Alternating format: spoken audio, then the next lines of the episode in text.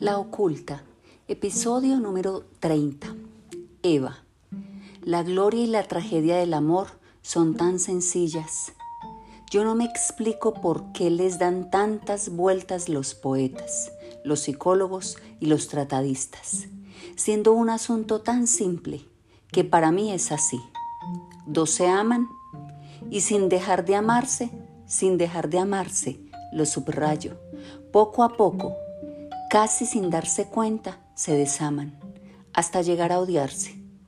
El motivo es tan simple, tan animal y humano al mismo tiempo, tan bajo, tan alto, tan normal, tan triste, el cansancio del sexo, el cansancio, es decir, del sexo con la misma, con el mismo, precisamente el sexo, el factor esencial que nos llevó al delirio, a amarnos como locos, a la exaltación de la felicidad, de la armonía, de la comunión, de lo que se llama amor. Y es su máscara más humana y más hermosa, una cosa que de tanta carne se vuelve espiritual. Y eso mismo que los hacía únicos y felices, inseparables y fieles, sin ojos para nadie más, paulatinamente se desgasta. Y una mañana trágica, una noche de tragos, en un viaje casual sin ninguna importancia, el sexo con cualquiera, con una puta, una imbécil, una fea, una inútil, resulta más erótico que el sexo con la amada, la bella, la genial, la dulce, la gloriosa y ese sexo furtivo, si se llega a saber, e incluso aunque no se sepa, porque esas cosas se saben sin saberse, resulta imperdonable para ambos. Él no se lo perdona a sí mismo y se confunde, ni ella se lo perdona a él y lo maldice. Yo lo sé, lo he vivido tantas veces yo que conozco a los hombres y me conozco bien también a mí. Como mujer, cuando estuve casada con el banquero, no podía creerlo, pero así fue. Él se metía con otras que a mí no me llegaban. Y no lo digo por vanidad, ni a los tobillos, unas niñitas tontas, cursis, sin cerebro y sin sal. Pero esas mujercitas tenían otras tetas, otros muslos, un olor diferente, otro pelo, otros ojos y una voz distinta. Y eso las hacía para él profundamente atractivas, mucho más atractivas que yo, aunque me amara a mí.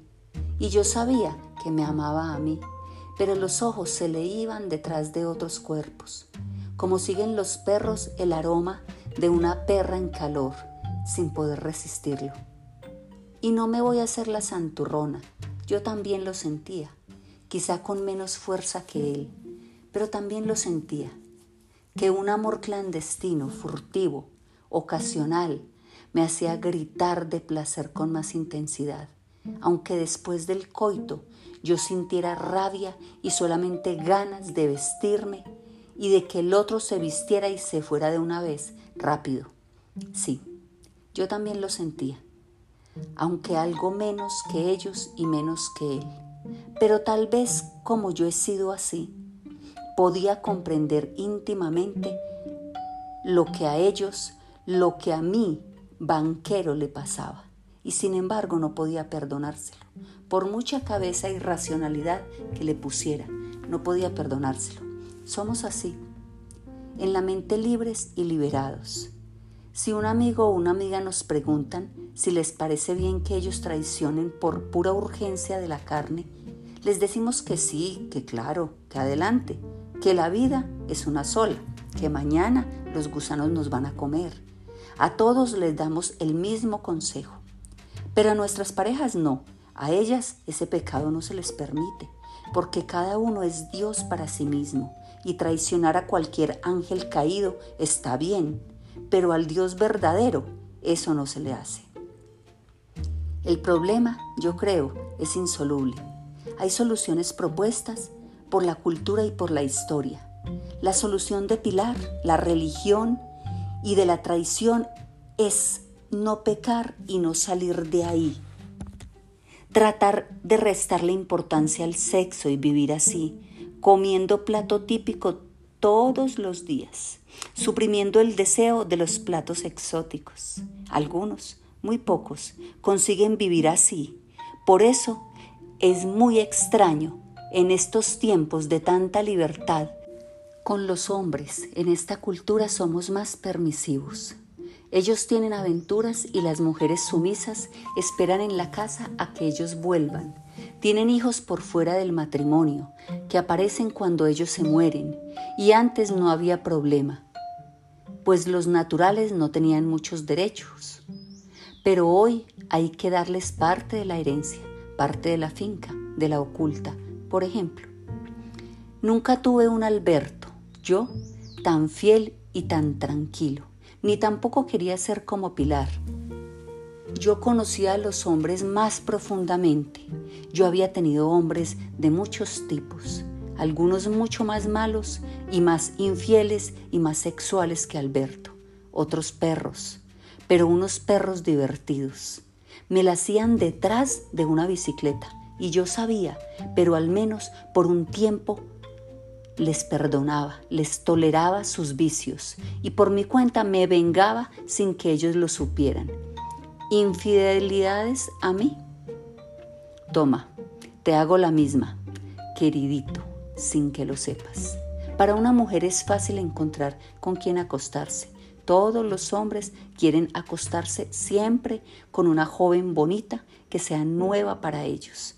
Todos, todos, a todos menos uno de cada mil, para no dejar por fuera algunos casos raros, misteriosos y casi únicos, como son únicas la santidad, el heroísmo, la bondad desinteresada.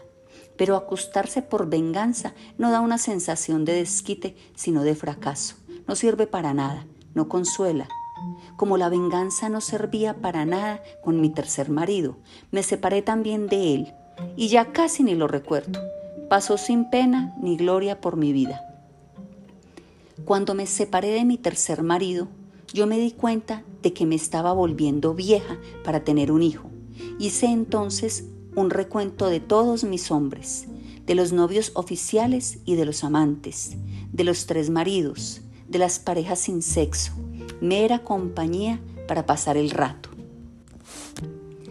Hice una tabla y traté de pensar cuál de todos era el mejor, o el menos malo, por costumbres y por genes y por apariencia, y concluí que el mejor de todos era mi segundo marido, Bernal, el director de orquesta.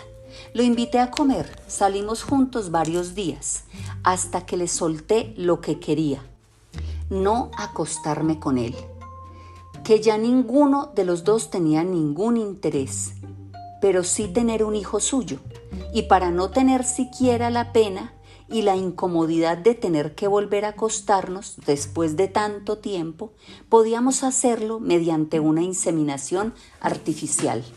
Le pedí que me sirviera de donante. Él no tenía hijos y estuvo dudando dos o tres meses, pero al final accedió me dijo que tenía curiosidad de saber cómo saldría un hijo suyo, curiosidad de verlo crecer, pero que no tenía tiempo ni ganas de criar un hijo, de ejercer plenamente como padre. Le daría el apellido, lo vería de vez en cuando, pero nada más. Eso era más o menos todo lo que yo quería. Un muchacho con pinta de director, con su rectitud y su índole buena, en la medida de lo posible. Y así nació Benji como un cálculo y lo crié yo sola, prácticamente sola, aunque él sabe quién es su papá y de vez en cuando se ven, pero no más. Yo creo haber jugado mal este pedazo de mi vida, o al menos de esto nunca me he arrepentido. Antonio, la última vez que fui a la oculta, antes del desastre, fue cuando el cuñado de Próspero se ahogó en el lago.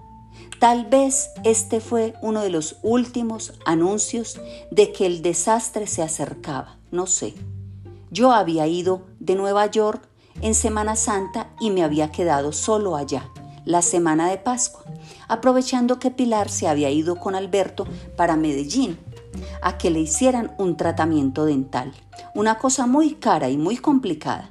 Yo me quedé estudiando un cuarteto de Brahms que iba a tocar como segundo violín un mes después, y cuando no estudiaba encerrado en mi cuarto, salía a dar un paseo a pie o a montar a caballo. El cuñado de Próspero había venido de Medellín a pasar unos días de vacaciones con la esposa y los tres hijos, un niño y dos mellizas. Era un buen tipo con el cual había estado conversando la noche anterior. Próspero me había pedido que lo dejara dormir unos días en su casa y yo le dije que claro, que qué problema había. Su cuñado había tenido una vida dura pero bonita. Poco después del nacimiento de su hijo, al ver que no tenía con qué mantener la familia, se había ido de clandestino para Estados Unidos, atravesando en camiones toda Centroamérica, pasando por México, colándose por el hueco. Una vez al otro lado de la frontera, había estado allá más de 12 años, primero ilegal, después con papeles falsos y al final con los papeles en regla. Después de una amnistía, poco a poco había conseguido hacer un pequeño capital. Durante los primeros años no podía venir y no vio cómo crecía el hijo cómo aprendía a escribir o a montar en bicicleta, porque se había quedado con la mamá en la casa de los abuelos, en un barrio popular de Medellín. Él les mandaba un giro cada mes para que pudieran sostenerse y ella trabajaba como empleada de aseo en una oficina. Después de siete años se los pudo llevar para Estados Unidos porque le dieron la residencia y allá estuvieron otros cinco y tuvieron otras dos niñas mellizas.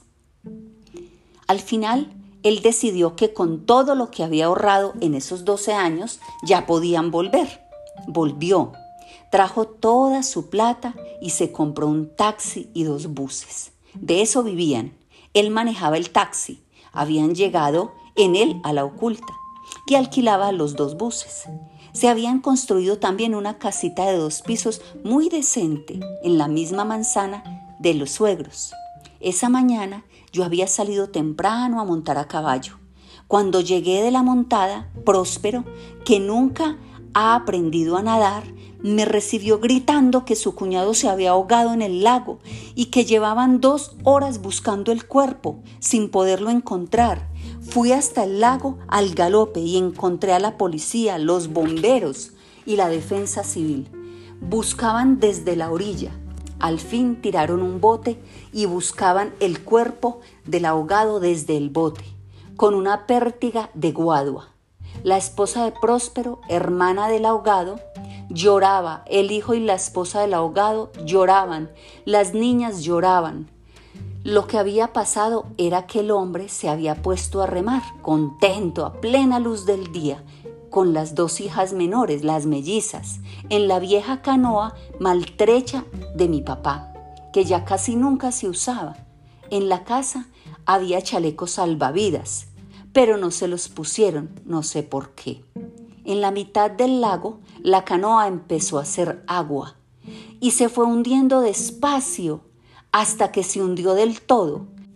Las niñas no sabían nadar y el papá, que nadaba muy mal, trataba de mantenerlas a flote, sosteniéndolas en los brazos.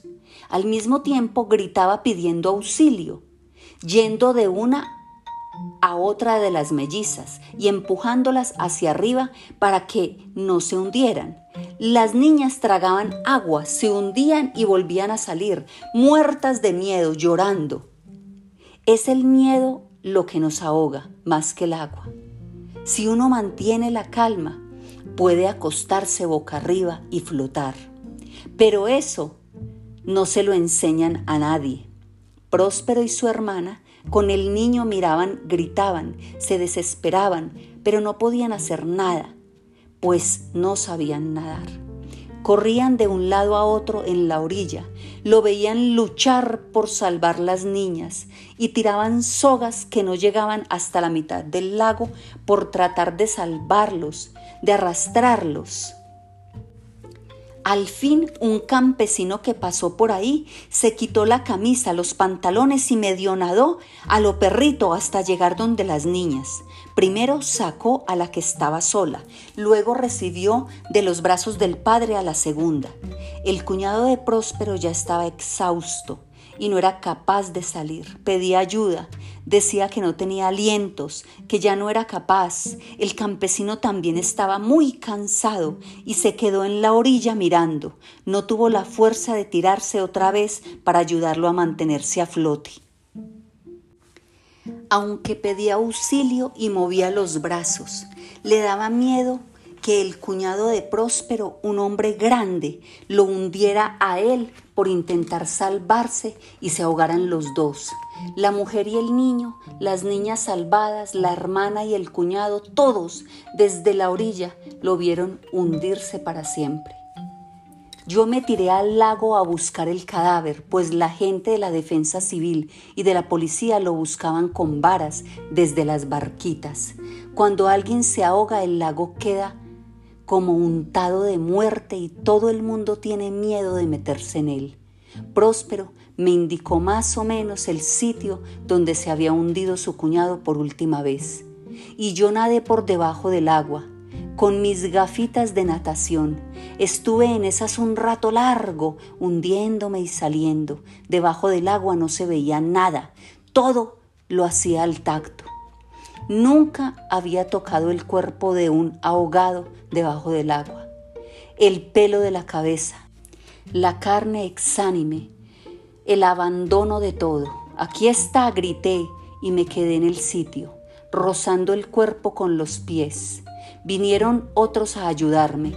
Cuando al fin lo pudimos amarrar con una cuerda debajo del agua y sacarlo a flote, vi su rostro ennegrecido, con una mueca de angustia y dolor. El ahogado había conseguido salvar a las niñas, pero no había podido salvarse a sí mismo.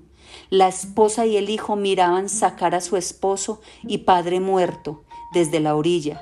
Las niñas salvadas, dueñas de todo el aire, podían gritar con todos sus pulmones.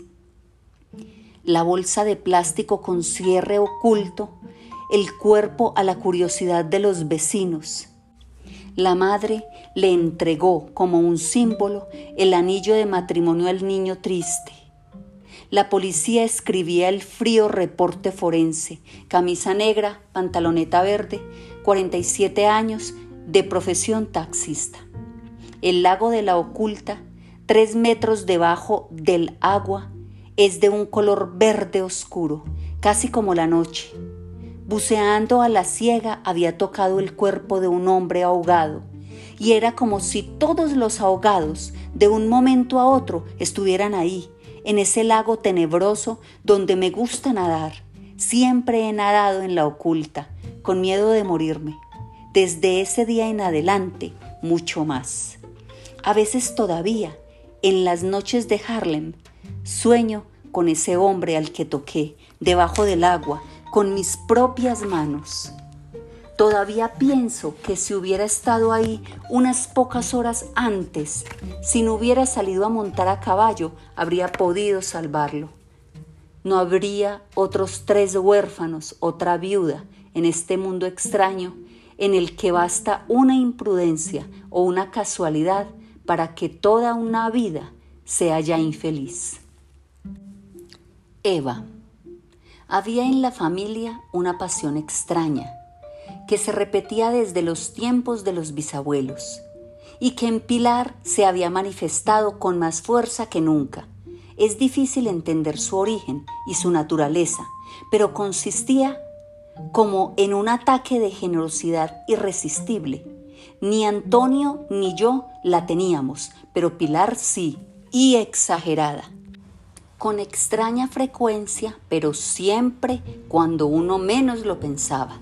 Le daba la manía irresistible de hacer regalos, de entregarlo todo a cambio de nada, sin tener con qué y aún con las cosas ajenas. Le daba por repartir lo que estuviera al alcance de sus manos. Iba, por ejemplo, un amigo de ellos a la finca y quedaba encantado con la yegua que montaba John. por suave en el paso y mansita en el manejo. Y entonces Pilar se la regalaba, diciendo que de todos modos yo no venía a la oculta casi nunca.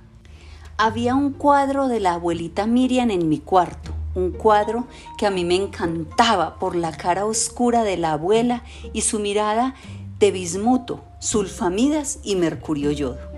Y alguien lo admiraba. Sin preámbulos y sin apelación, Pilar lo bajaba del clavo en que estaba colgando y obligaba a la admiradora a llevárselo. Si un conocido cumpleaños y la invitaban a la fiesta, compraba regalos fastuosos con tarjeta de crédito y muy por encima de lo que podía gastar. Después se pasaba meses pagándolo con intereses, pero no escarmentaba. Era capaz de gastarse millones de pesos en un vivero, comprando matas de flores, palmas exóticas, árboles nativos para sembrar en la finca. Entraba en una especie de frenesí de arreglos y contrataba jardineros, pintores, albañiles, carpinteros para hacer mejoras inútiles, pero para ella urgentes e impostergables en la oculta. Cuando llegaban las cuentas no había con qué pagarlas y acudía a los hermanos, a Toño y a mí a mi mamá cuando estaba viva, para que cubriéramos lo que faltaba. Cambiaba colchones medio nuevos, renovaba las sábanas después de regalar las que no estaban rotas, cambiaba las almohadas, los cubiertos, los vasos, regalando los juegos anteriores, sin saber muy bien siquiera por qué los había regalado. Cuando hacía comidas, compraba carne como para alimentar un batallón y siempre en sus asados y frijoladas sobraba comida como para dos días más, pero todo lo que sobraba lo enviaba de inmediato a las casitas de campesinos que había alrededor o a la escuela de Palermo, para que se lo dieran a los niños de media mañana, o a las casas de las muchachas. La paella, los postres, la fruta, todo con el pretexto de ayudar a los pobres y de que no se dañara. Había llegado al extremo de entregar lotes de la finca para que otros los cultivaran, porque le había dado pesar de una pareja de campesinos jóvenes que había pasado por ahí, desplazados, huyendo de alguna banda criminal que no sé dónde, de las montañas cerca del Chocó o los pueblos mineros más al sur, y los dejaba dormir de balde en una casita que había abandonada y que había sido de un aparcero en tiempos del abuelo, y que ella misma acondicionaba con su propio bolsillo, mandando traer del pueblo las tejas, el cemento, los ladrillos y otros materiales, para que al menos esa gente no se mojara. Y después resultaba que eran maldadosos e inútiles, haraganes, borrachos, y había que pagarles o echarlos a la fuerza para que se fueran. Había regalado novillos, cerdos, gallos de pelea, palos de teca, bultos de carbón, bultos de café. Si había abundancia de algo, ella no lo vendía, sino que lo daba. Todo el que quisiera ir a la finca en cualquier momento estaba invitado y si era necesario prestaba plata para poder alimentar a los gentíos que llegaban y contrataba en Palermo cocineras, dentroderas, lavadoras, para que atendieran como reyes a los invitados. Y a todos les pagaba jornales que eran el doble de aquello que se acostumbraba en la región porque pobres muchachas con tanto trabajo. Jamás les pedía a los visitantes que ayudaran pagando una parte de los gastos, de las empleadas o del mercado. Regalaba la ropa que tenía, la ropa de los hijos, del marido, también de los hermanos. Si yo dejaba un par de zapatos, un sombrero, unas botas, para cuando volviera meses después, al regresar, ya no estaba porque Pilar los había regalado.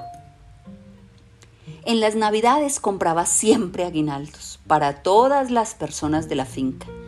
Los de la familia, los empleados, los peones, las muchachas, los hijos de las muchachas y también para todos los que a última hora llegaban de visita.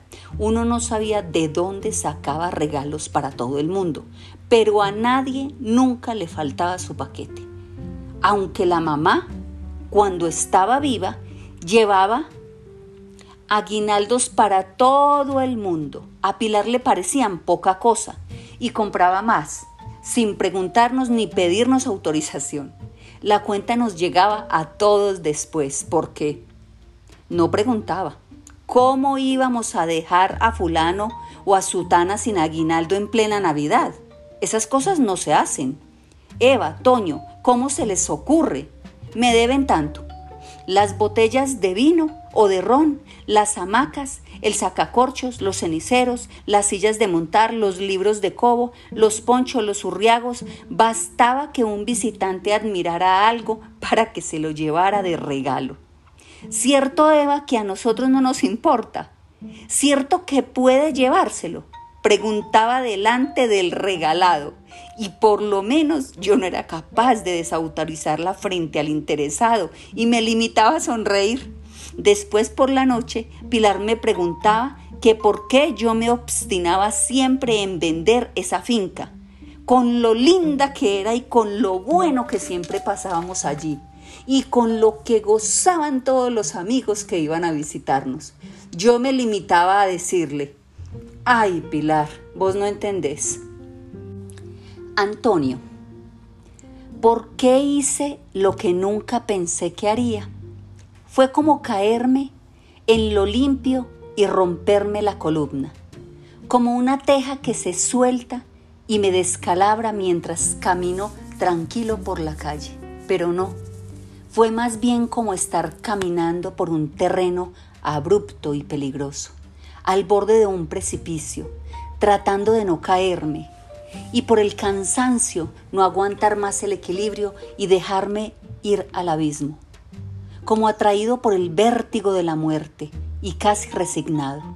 A veces parece que lo más importante sucede sin motivo y de repente, como caído del cielo, como una avalancha que se desprende de una montaña y te arrastra.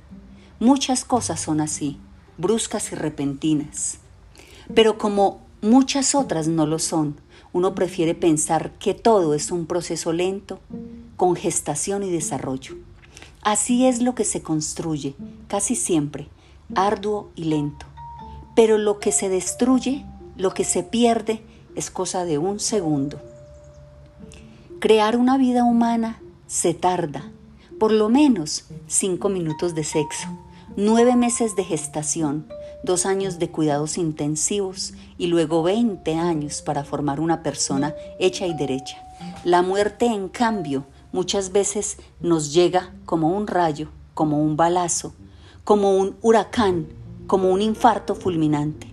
Solo si uno se muere en la vejez, la muerte parece que fuera el resultado de un trabajo de días y de años, de un desgaste constante y paulatino, gota que orada la piedra o polilla que atraviesa de lado a lado un diccionario. Uno puede morirse de a poquitos y eso es lo más normal, pero también de repente, como fulminado por un rayo, como un relámpago en un cielo despejado, como una tormenta de esas que no avisan. Un árbol que ha crecido durante dos siglos puede ser derribado en dos minutos de motosierra. A veces también ocurre que lo que parece súbito y motivado por una sola causa aislada obedece en realidad a un cúmulo de hechos ocultos o invisibles que coinciden en el mismo momento hasta volverse irresistibles. Y todo el mundo cede porque en ese instante nadie tiene la fuerza de resistir. El azar es así.